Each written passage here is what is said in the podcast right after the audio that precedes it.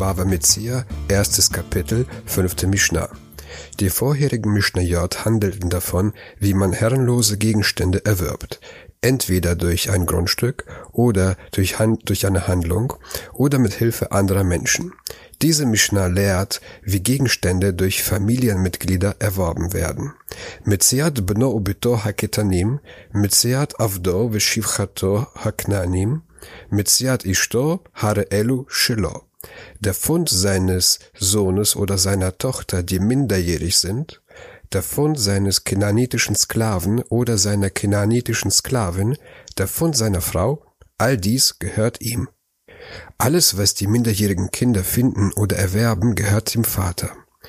Die Rabbiner haben angeordnet, dass der Fund minderjähriger Kinder dem Vater gehöre, mit der Absicht, dass keine Feindschaft zwischen dem Vater und den Kindern entstehe.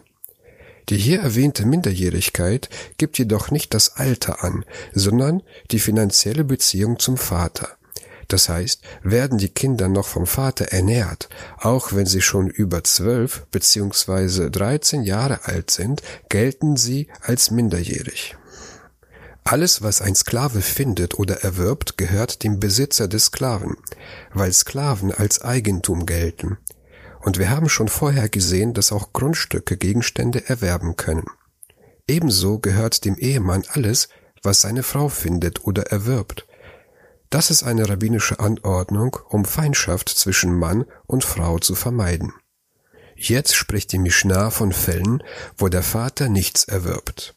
Mitziat bno ubito ha-gedolim, mitziat avdo veshivchato ha-evrim, mitziat ishto shegersha אף על פי שלא נתן כתובתה, הרי אלו שלהן.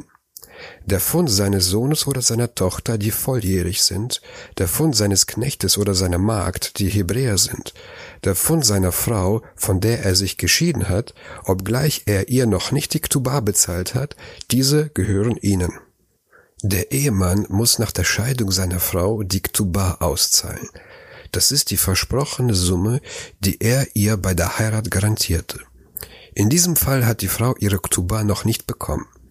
Der Talmud erklärt den Fall so.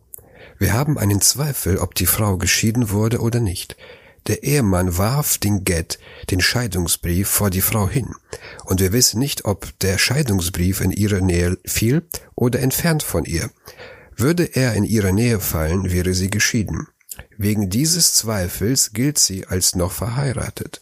Ihr Ehemann ist verpflichtet, sie zu ernähren aber alles, was die Frau findet, gehört ihr und nicht dem Ehemann. Auch dies ist eine rabbinische Anordnung, um Feindschaft zwischen Mann und Frau zu vermeiden.